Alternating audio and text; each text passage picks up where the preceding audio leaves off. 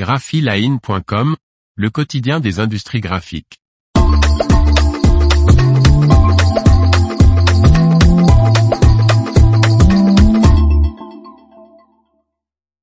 La résistance du papier face à la révolution digitale, zoom sur trois secteurs clés de l'imprimé.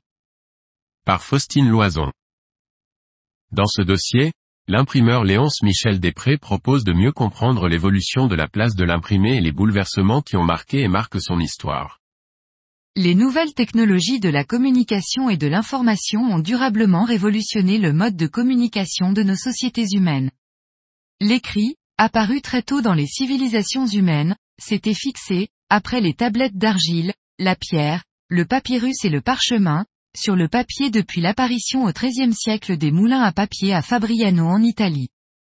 La révolution numérique a bouleversé le marché de l'écrit et son mode de reproduction industrielle.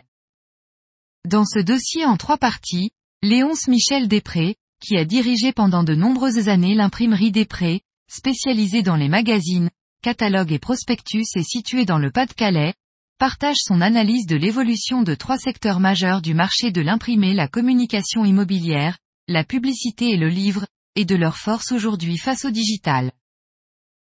L'information vous a plu n'oubliez pas de laisser 5 étoiles sur votre logiciel de podcast.